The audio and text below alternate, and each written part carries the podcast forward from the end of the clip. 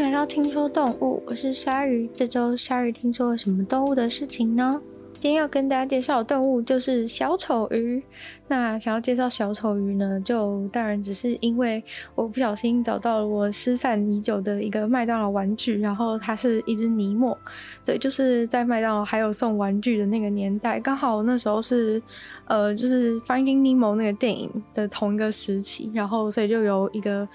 配套的活动，然后麦当劳那时候就有送不同的、不同的那个《Finding Nemo》里面的角色的玩具，然后那些玩具都是可以在就是洗澡的时候一起玩的，就是它会在浮在水上还是怎么样？对，不知道有没有人。记得这个东西，但反正呢，就是现在虽然《Finding Nemo》可能已经不红了，但是这部电影确实是让就是小丑鱼这个动物变成非常的为人所知。那在这个有这部电影之前呢，可能其实没有什么人就是想象得出小丑鱼是什么样的什么样的鱼，然后是可能你终其一生都没有机会。可以看到小丑鱼这个动物，如果你不会潜水的话，对。不过就是从此以后呢，大家都非常认得，就是小丑鱼这种动物，看到橘色、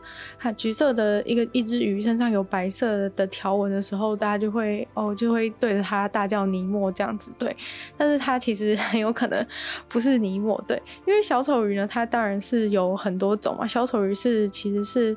嗯、在这个雀鯛科底下的海葵鱼亚科里面的这个这种鱼叫做小丑鱼，它们是一种泛称。那小丑鱼的话，总共大概就会有三十多种。对，所以你看到的那一只呢，不一定跟尼莫是是同样的一只。那讲到尼莫，就想要讲稍微讲一下题外话，就是其实我小时候非常的不喜欢尼莫，对，因为我觉得他很。因为我觉得他有点有点智障，然后其实我还比较喜欢就是负责搞笑的多利，然后还有那个还有那个大白鲨布鲁斯，对，所以就是以前我应该想不到，就是我竟然会为了就是小丑鱼，然后认真的研究一番。但总之呢，小丑鱼在就是主要是活在嗯呃，呃印度洋跟太平洋的热带水域，所以如果是大西洋住在大西洋附近的朋友的话，是看不到小丑鱼的。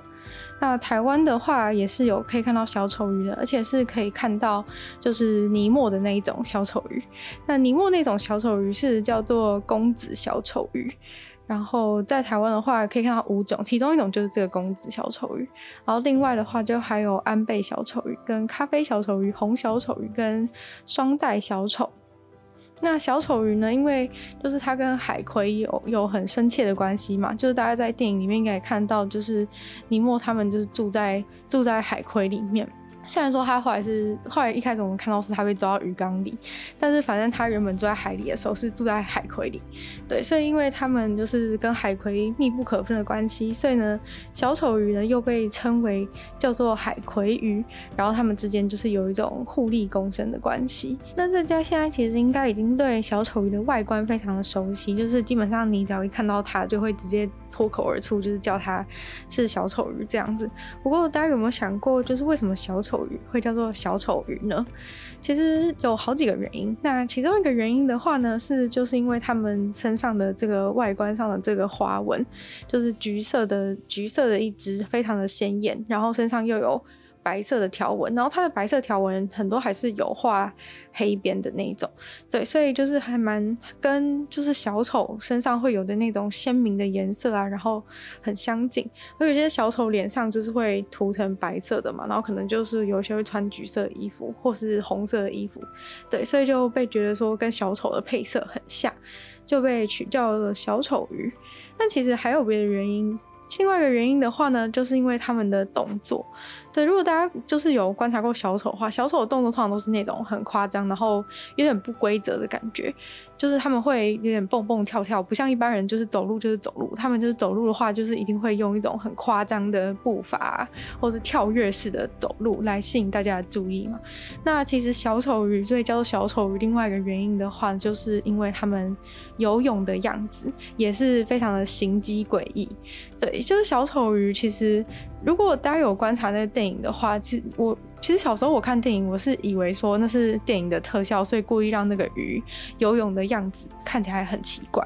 对，就是他们在电影里面其实有明显的把这一点表现出来，就是他让嗯、小丑鱼游泳的时候都是有点不规则的。不规则的轨迹在游，对，看起来会有一点奇怪，但是其实那个是完全符合现实的状况，对，就是因为小丑鱼他们。游泳的轨迹真的就是比较跳钥匙的一个动作，所以才会就是让别人觉得说，哦，看起来很像是很像是小丑那样子的一个移动方式，所以这也是其中一个他们被叫做小丑的一个原因。那关于小丑鱼住的地方，也就是他们的栖地，刚刚前面也讲过，说大家应该都有印象，就是小丑鱼是住在海葵里面的。对，那小丑鱼其实是非常喜欢，就是住在海葵他们的那些那些触手里面，然后所以才会被叫做海葵鱼嘛。那他们跟这个海葵之间的关系，就是是非常的特别的。那大家可能会觉得说，好像。呃，小丑鱼它想要住哪一个海葵都没有关系，但其实并不是如此。世界上虽然有非常非常多种的海葵，但是只有十种的海葵是会跟小丑鱼合作的，所以并不是。就是如果你作为一只小丑鱼的话，并不是你看到那个海葵就是你喜欢就可以住下来，是那个海葵必须要是就是有跟小丑鱼有合作关系的海葵，就是你才可以去住。对，不是所有看到的海葵都可以当做是这个小丑鱼的家。那小丑鱼住在里面呢，主要就是可以可以抵御外敌嘛，因为小丑鱼躲在那个海葵里面，然后海葵的话，它们的触手其实都是会有会有。毒的，所以其实其他的动物会不太喜欢，不太喜欢靠近这个海葵，因为可能会有中毒的危险。但是，呃，小丑鱼的话，它们身上是有一一层，就是有点类似黏液的东西，所以他们会。呃，可以防止这个海葵的毒液进到他们身体当中，所以海海小丑鱼是不怕海葵的海葵的毒的，所以他们可以快乐的，就是活在海葵里面。那他们住在海葵的触手中间的时候，其他的动物也不敢来攻击他们。那对于海葵的好处的话，就是因为呃，海葵虽然有毒，可以抵挡一些比较大的一些动物过来嘛，但是其实一些寄生虫啊，或者是他们自己排泄出来的废物、杂质等等的，其实都会都会残留在他们这些这些触手里面。然后，所以小丑鱼住在里住在里面的话，小丑鱼就可以负责把这些东西呢，把它吃掉。然后小丑鱼吃这些东西的话，就可以顺便就是当做是在吃饭嘛，就是可以当做摄取营养。虽然说小丑鱼是不会。不会只吃那些它身体里身就是海葵身体里的废物和跟那些寄生虫，但是就是也不免就是可以当做 当做一些一些食物的补给品，也是还蛮方便的。那小丑鱼它其实也会去吃一些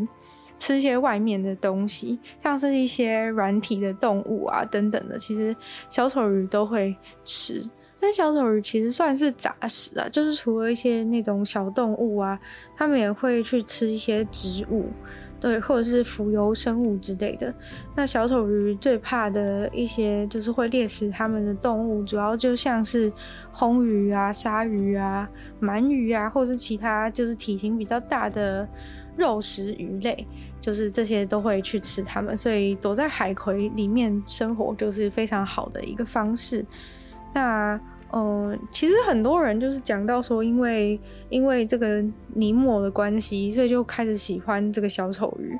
那基本上人只要认识任何一种动物就，就就会就会去养。所以就是这部电这部电影播出之后，就是小丑鱼的市场就开始蓬勃的发展，然后非常多人去养这个小丑鱼。但是小丑鱼的话，他们在野外是可以活到十岁的，但是大家就是把它养在家里的这个水族箱里面的话。目前的记录大概平均都只能活三到五年，所以其实寿命方面是缩短了非常多。那小丑鱼的呃生小丑鱼的生命里面最酷的一件事情，大概就是关于它的性别吧。对，性别的部分就是是非常神秘，然后也非常多就是科学家就是会喜欢去研究这个部分，因为呃小丑鱼他们其实是会去会有一个。不一定会每一只小丑鱼都会经历，但是是可以发生一个变性的过程。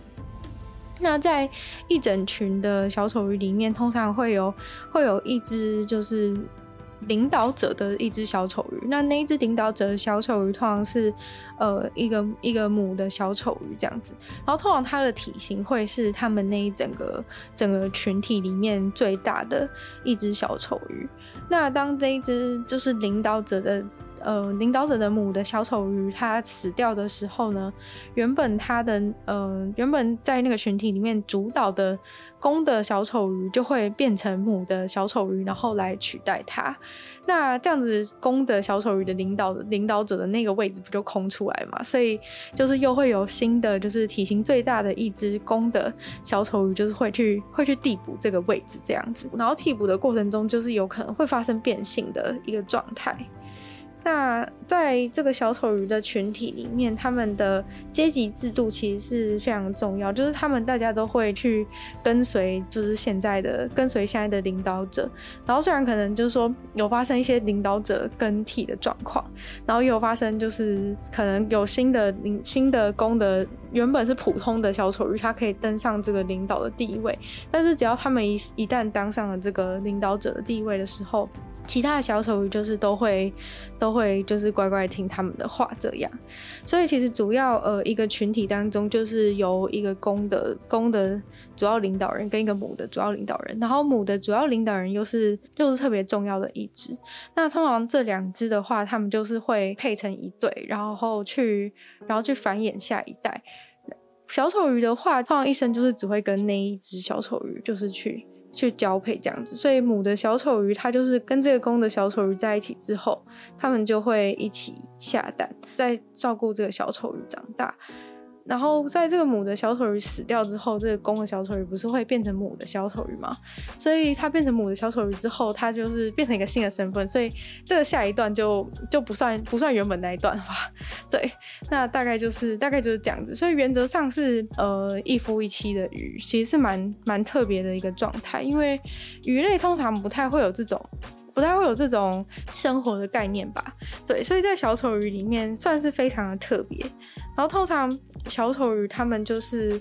嗯，因为鱼类不会有交配的动作，但通常都是，比如说母的小丑鱼把这个卵生下来之后，公的小丑鱼会去会去受精嘛。那这部分都是跟大部分的鱼类是类似的。不过在就是蛋还没孵出来之前呢，它们其实是会像其他就是比较像哺乳类动物之类，它们就是会有去去守护它们的蛋的动作。可能是因为它们跟其他的海洋动物比较不一样，是它们有有一个家的感觉，所以就是它。他们有一个地方可以去去保护那些蛋等等的，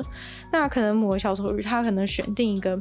一个位置去去产下这些卵之后，它就会在附近就是去巡逻，然后如果有一些人想要来攻击他们的这些卵的时候，它就会去抵御那些外敌。那这时候公的小丑鱼就会在呃比较靠近卵的地方去照顾这些卵，所以其实公的小丑鱼反而是负责。比较像是孵蛋动作，虽然它没有在孵，只是说它是会在这个蛋的附近。蛋的附近就是看说这些蛋有没有好好的这样子，然后是母的小丑鱼会在外面，会在外面就是打外面的人，对。但是呃，可能是因为母的小丑鱼它它之所以会成为他们这个团体当中的的领导人，就是因为它的体型最大吧，所以呃这样感这样想感觉也是蛮合理，就是派体型最大的那一位去去外面就是防止敌人入侵，感觉应该是蛮合理的一个状况。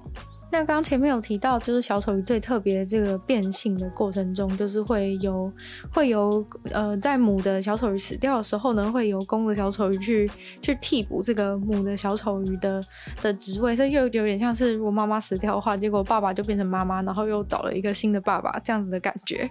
那这样的话，大家就会很好奇说，那如果小丑鱼他们刚刚出生的时候，到底是到底是什么状况呢？其实所有的小丑鱼出生的时候。都是都是公的小丑鱼，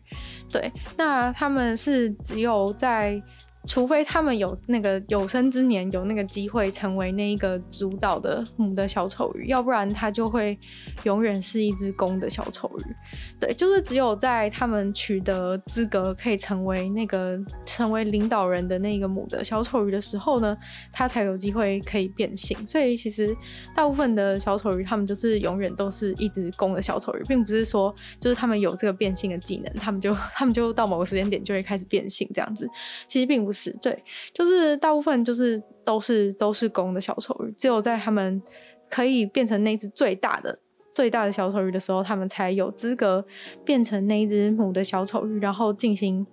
繁衍下一代的一个动作。那关于这个转换性别部分，如果只讲到这里的话，大家一定还是非常的困惑，就是觉得说，到底到底是怎么，到底是怎么突然突然就变成另外一种性别的，就非常困惑吧？没错，就是不是只有我们觉得很困惑，就是科学家也长期都对这个事情感到很困惑。那他们其实就有针对这个小丑鱼变性的事情去做一些研究，就是想知道说，就是变性的过程到底是怎么发生的？就因为不可能说，哎、今天就是比如说某的小丑鱼死了，然后大家就突然就是说，哎、选好好像要选一个班长这样子，然后选选了哦，好，你你现在是我们班就是你现在是我们班最大的一只小丑鱼，然后不可能就是说，哎、选完宣布当选之后弹个手指，他就变成他就变成母的小丑鱼了吧？对，就是有点有点奇怪。然后，但是他什么时间点会变成一只母的小丑鱼，这件事情也是让大家都感到非常困惑的。所以呢，他们为了想研究这件事情，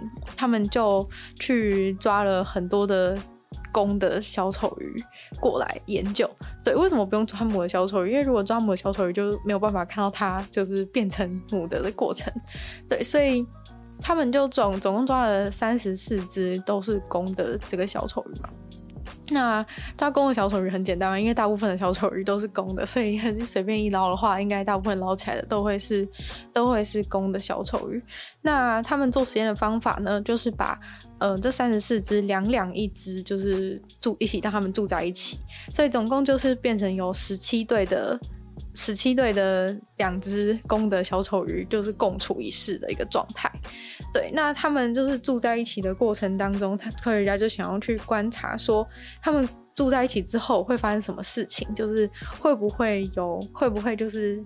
可以看到他们就是渐渐变成母的小丑鱼的过程。那就是在他们刚刚开始住在一起的的时候呢，因为他们两只小丑鱼都是公的嘛，那通常就是两个公的两个公的动物放在一起的时候，就是都会有一些互相竞争的状态出现，所以可能会比较稍微有一点攻击性。那呃，他们想要知道，就是说从什么时候开始，就是他就会发现说，就是哎、其实其实你就是你才是你才是体型比较大的，你才是主导的那一只小丑鱼，你可以变成一只母的小丑鱼这样子的一个过程。对，虽然说大部分在海里面的环境是比较多人的状况，然后是会会从会从大家当中选出一个最大的小丑鱼，但是他们为了想要就是明显的看到这个浓缩的过程，所以就让这个群体里面变成就是只有两只公的小丑鱼。结果没想到呢，两只公的小丑鱼，它们被关在一起共处一室，有时候才过几分钟、几个小时而已，就是胜这个胜负就已经决定了，就是谁才是那个比较大只的、比较有主导性的那个小丑鱼，这个胜负就已经已经被定出来了。那其实这个这个决定出来之后。很快的呢，就是那一只决定是要可以成为母的小丑鱼，也就是比较大的，然后比较主导性的那一只小丑鱼呢，它瞬间它的行为模式就已经完全变成一只母的小丑鱼的样子，就是它的表现表现的行为就已经完全变成一个女生了，对，就是非常的神奇。那这个时候，就是科学家就想要研究说，哎，难道他这个时候他的身体就已经变成女生了吗？对，但是其实并没有。他们去就是去看他，就是他其实只是表现，就是他开始表现的像个女生这样。但是其实他身上的就是跟性有关的性腺，其实完全都还是维持在维持在。公的小丑鱼的状态，所以其实这是状态非常的神奇，就是他会，呃，他的行为模式会先从行为模式开始表现得像个女生，然后，但是他身体还不会变化，所以其实他们就发现这个小丑鱼变性的过程其实是从它的脑开始的，是从脑开始，就是渐渐的改变，然后才会最终才会变成一只真正的、真正的母的小丑鱼。对，那针对这一点，他们就研究，先去研究说，哎，那在野外就是已经成为一个在生育的一只母的小丑鱼，它跟其他公的小丑鱼身上的构造有什么决定性的不同？当然，除了就是性腺部分当然是不同嘛，因为他们就是已经变成不同的性别。那在脑里面呢，就明显的发现说，母的小丑鱼就是它的脑里面有一个视前线的视前线这个区域，它会会变成很很大一块，对，就是这个视脑里面的视前区，它比公的小丑鱼还要大，就是可能有两倍。对，所以呃，科学家就开始认为说，这个部这个区域是最最重要的一个部分，是呃公的小丑鱼跟母的小丑鱼之间最决定性的不同。那所以他们就开始观察他们这个实验当中的这一些小丑鱼，那决定谁是主导性的那一只小丑鱼之后，就他们先行为模式表现像女生之后，他他们的脑里面的这个区域也会一天一天的长大。对，那脑里面的这个区域会慢慢长大，然后大概到呃六个月，大概到六个月，就是这两只小丑鱼住在一起六个月的时候，他们脑里面的那个区域就会长得跟外面野外一只自然形成的母的小丑鱼的它的这个脑的这个区域是一样的大的。对，但是等到这一个六个月的时间到之后呢，脑的脑的条件已经达成了。但并不是所有的这十十七十七只应该要变成母的小丑鱼都全部变成真的变成母的小丑鱼，对，就是其中大概只有应该只有三分之一的，只有三分之一的这个应该要变成母的小丑鱼真的变成母的小丑鱼，就他们的脑其实已经发育成母的小丑鱼该有的样子，可是。就是只有三分之一的它的性腺真的变成母的，对，所以这件事情就是还蛮奇怪的，就是只有三分之一的三分之一真的变成一个脑跟身体都是变成母的小丑鱼，那剩下的剩下的那那些小丑鱼其实是处在一个脑是变脑是变成母的小丑鱼，但是身体还是公的小丑鱼的状态。但是如果你去问在研究这些东西的科学家的话，他们都会很很斩钉截铁告诉你说，那些全部都算是母的小丑鱼，虽然说他们的身体并没有改变。然后呃，如果你去问这些科学家说，为什么你会觉得，为什么你可以定义这些这些明明一半是公的，一半是母的小丑鱼？你会说它是母的小丑鱼，这些科学家就会告诉你说，你可以去问在他旁边的那只公的小丑鱼，他绝对觉得那一只小丑鱼是母的。对，其实就是因为，呃，他他就是这个公，他旁边那只公的小丑鱼，他其实不会去检查，他其实不会去检查那一只母的小丑鱼的身体嘛，但他的行为表现啊，或者是他就是他呃，可能散发出来的一些一些气质之类的，就是已经让那一只公的小丑鱼认为说，他的的确确的就是转变成。这个母小丑鱼，那这个部分当然是跟他的跟他脑的那个区域比较有关系，也就是他的各种方面都已经让人觉得他是一只母小丑鱼，只是他的身体没有变化。所以就是说，这些小丑鱼都应该要变成母小丑鱼，但有一些身体并不会变化，但是科学家还有他隔壁的小丑鱼都会把它当成是一只母小丑鱼。那其实他们最后其实并不没有办法知道说，为什么有一些有一些在这个实验当中的小丑鱼不会。永远、永远、永远都不会在身体上面转变成母的小丑鱼。那科学家自己推测是觉得说，有可能是因为，有可能是因为，就是在这个实验环境当中，他们只有两只，只有两只的小丑鱼在这里面，跟外面的环境不太一样。可能它在外面环境是一个群体当中去选出来的这一只，就是是。比较比较万中选一，觉得他说他真的适合，他真的够大，然后真的条件够好，足以让它成为一只母的小丑鱼。有可能是因为在这个只有两个人的环境之下，它虽然比另外一只好，但是它的条件可能没有好到真的。值得去繁衍下一代等等的，所以就没有进入到下一个阶段。虽然说它就是形式上就是已经变成一只母的小丑鱼，但是身体却迟迟都没有变化，然后也没有没有机会就是有办法产卵这样子的状态。那今天听说动物就进入尾声了，虽然很高兴大家都因为就是《海底总动员》这部电影而认识了小丑鱼这种动物。不过一件很讽刺的事情就是，《海底总动员》这部电影原本它是一个海洋保育的电影，然后里面也演的就是说尼莫被抓走，然后他爸千里迢迢要去找他的一个呃有点可怜，然后最后很感人的一个故事。不过结果呢，却造成就是大家完全就是遗忘，就是尼莫被抓走的痛苦，就是一看完海。海底总动员就是全世界人都开始疯狂的想要养养小丑鱼，对，然后呢，当然也导致了非常多小丑鱼就是被抓走。虽然说现在就是大部分就是你在买到的水族水族馆不是水族馆，就是卖鱼的店买到的小丑鱼都是人工饲养的小丑鱼，不过就是。嗯，就是毕竟把这种把这个小丑鱼养在家里，就是在它的生活环境还是没有那么好，所以嗯，就是会就是对它的健健康还有它的寿命都不是非常好，所以还是建议大家就是呃尽量不要养这样子。对，那今天的节目的话就差不多到这边结束了。那如果喜欢听说动物的话呢，记得要把听说动物的节目分享给更多人知道。那我们就再次感谢订阅赞助的会员 l i z z 水染秋生、Alex Lee、黑牡丹、毛毛、黑 U M、Jason，还有超完全，就是感谢你们赞助。那有其他的朋友，如果想要要继续支持听说动物的话呢，也非常欢迎，就是在下方 Patreon 的链接可以找到有不同的会员等级，还有不同的福利可以给大家参考。那就希望大家可以在 Apple Podcast 帮我留星星、写下评论，或是在有连结的地方给我给我留言、跟我互动，或是也可以去收听我的另外两个 Podcast，因为我的。纯粹不理性批判跟鲨鱼，那就希望大家也可以订阅我 YouTube 频道，是追踪我 IG。然后听说动物的话呢，就会继续在每周五跟大家相见。那我们就下次见喽，拜拜。